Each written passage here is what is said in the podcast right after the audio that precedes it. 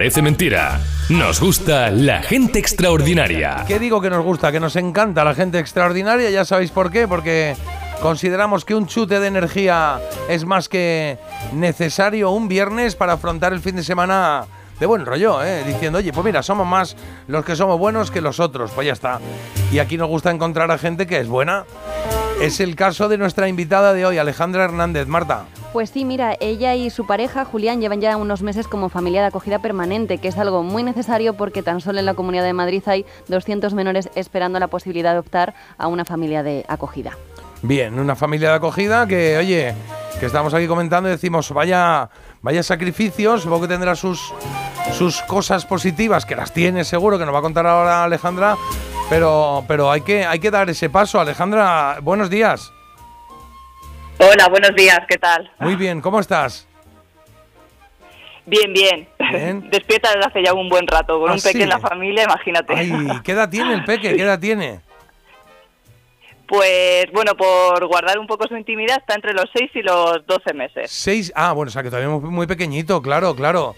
Nada, nada, no, diremos nada más de él, solamente que es un bebé que tienes en acogida. Esto, esto cuando... En acogida, sí. ¿Cuándo decide uno que quiere dar un paso en este sentido?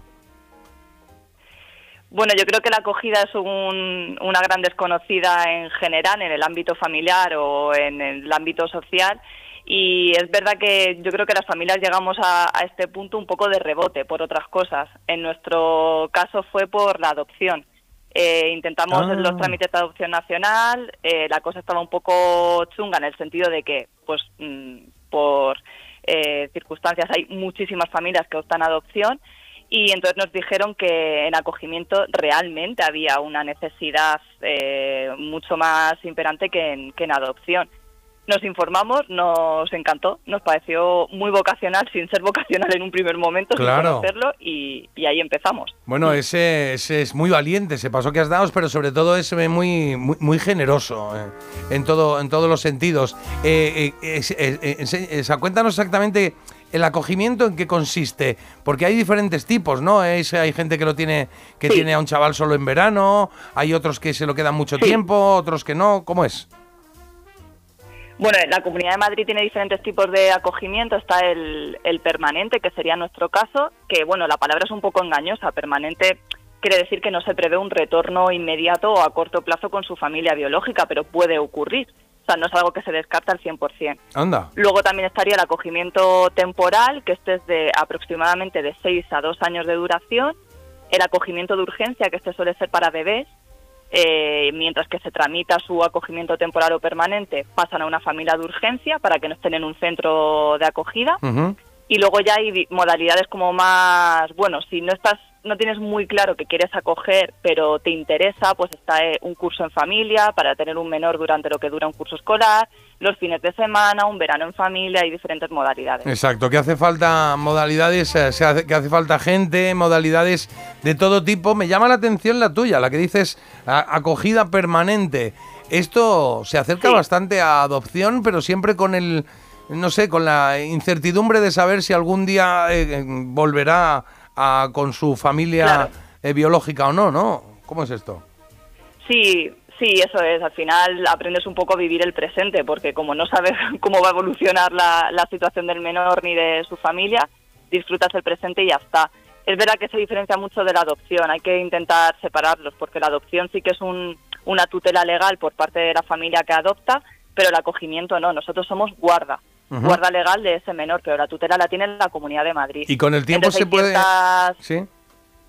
Perdona, perdona, termina. Dime, Termina, termina. Nada, que en ciertas circunstancias sí que tenemos que pedir permiso a la Comunidad de Madrid para, por ejemplo, una operación o algo así importante de la vida del menor. Nosotros no podemos decidir sobre eso. ¿Y, y, y hay posibilidad de que ese acogimiento permanente se convierta en adopción a futuro o no? Hay posibilidad, eh, como hay miles de posibilidades en el acogimiento permanente, pero son circunstancias ya, diríamos, negativas incluso para el menor, porque hablaríamos a lo mejor una defunción de los, de los progenitores, de la familia biológica. Bueno, son situaciones muy complejas que si se llega a una adopción es porque ha pasado algo, bueno, que a lo mejor lo interpretamos como positivo, pero para el menor no lo es, claro. porque puede implicar una pérdida de su familia biológica. Entonces, bueno, es un abanico de posibilidades lo del acogimiento permanente que, que no sabes muy bien por dónde va a ir tu vida, ¿no? Vives, Qué vives el presente y ya está. Y lo, y lo que tenga que pasar, bueno, pues ya se afrontará. Oye, y esto es cosa de dos, enti- entiendo que es cosa de dos, pero ¿quién, quién arranca el, el- el- el- el- la posibilidad de tomar esta decisión? ¿Tú o tu pareja o los dos juntos? O, oye, es que íbamos de cabeza a esto.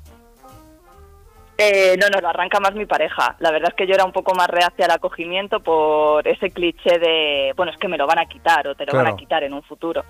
Eh, pero una vez que conoces el programa, ves la necesidad que hay, todos los peques que hay en centros de acogida, eh, es que yo por lo menos no pude decir que no. O sea, es algo que creo que debemos de concienciarnos más. Eh, es verdad que ahora sí que ha habido un boom en la Comunidad de Madrid de familias que se están ofreciendo a acoger. Yo creo que también toda esta concienciación que se hace en medios de comunicación es importante y perder un poco el miedo a, a, ese, a esa separación. Al final todos los hijos se separan de los padres en algún momento, ¿no? Se independizan. Claro. Lo único que en el acogimiento, pues es verdad que puede ocurrir antes y eso es un duelo que hay que saber. Bueno, yo creo que nadie sabe gestionar, ¿eh? Simplemente, bueno, pues se intentará gestionar Claro, como qué se pueda complicado. cuando llegue. Es un, es un precipicio que Mm. tiene que llegar y que uno, bueno, o que tiene que llegar o que casi seguro va a llegar y que uno tiene que eh, saber cómo Claro. afrontarlo antes, mucho antes de que, de que ocurra. Oye, ¿cómo, cómo sacan, ¿cuánto tiempo lleváis con el peque en casa? Unos tres meses, ¿Y más o menos. ¿y cómo, ¿Y cómo te ha cambiado la vida? Pues imagínate, está vuelta del revés. No, pero muy bien, la verdad es que es un peque de estos que digo yo, un niño trampa, porque es un encanto, se porta genial y, y la adaptación ha sido estupenda, o sea que, que muy bien, estamos encantados, la verdad. Qué bien, qué bien. Bueno, pues nada, nosotros eh, más que eh, animar o no animar a la adopción o, o al acogimiento, que eso es algo muy personal de cada uno, como es el caso de Alejandra, lo que sí queremos poner en valor es a la gente que lo hace, que parece que acoger es algo, pues, eh, no sé, pues fácil, o es, eh, oye, pues yo tengo pasta o no tengo pasta, o, o tengo una casa más grande o más pequeña. Bueno, al final el paso hay que darlo y por eso Alejandra, a partir de hoy es gente extraordinaria en este programa, ya eres parte del club de la gente extraordinaria. Añadimos a tu marido o a tu pareja que dio el primer paso también, Sí. ¿eh? ¿Eh? Lo metemos aquí a los Eso dos. es. Exacto. Y creo que hay mensajes Genial. por ahí, Carlos.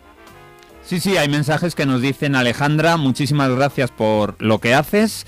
Eh, excepcional Alejandra, los gobiernos deberían facilitar el papeleo, los niños necesitan un hogar para poder crecer.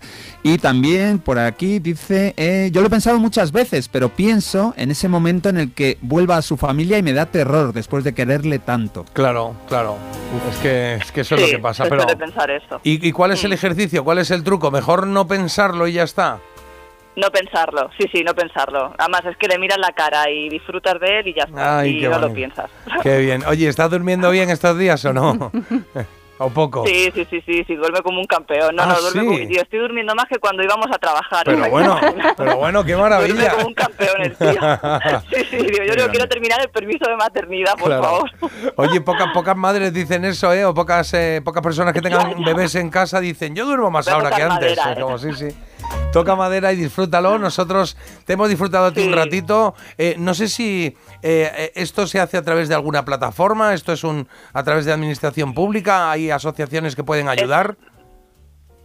Hay asociaciones y un montón de perfiles en redes sociales en los que se puede informar la gente, pero esto es al final servicios sociales de la Comunidad de Madrid y es la administración. O sea, es un trámite eh, administrativo, va por comunidades autónomas, no a nivel estatal.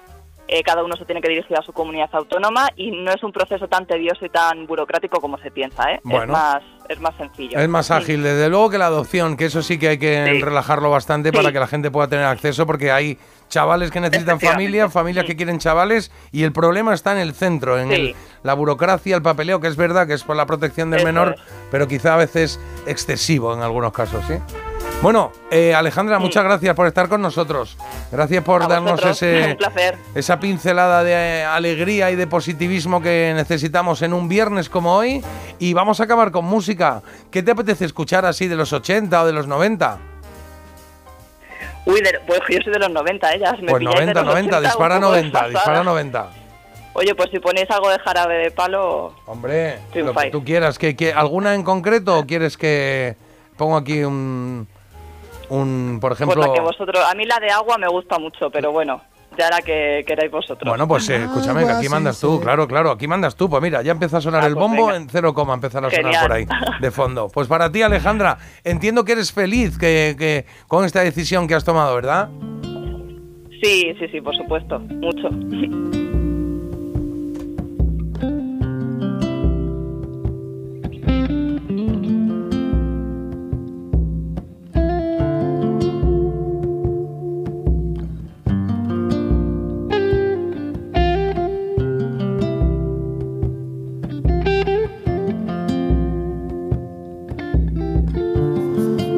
¿Cómo quieres ser mi amiga? Si por ti daría la vida. Si confundo tu sonrisa. Por camelo si me miras.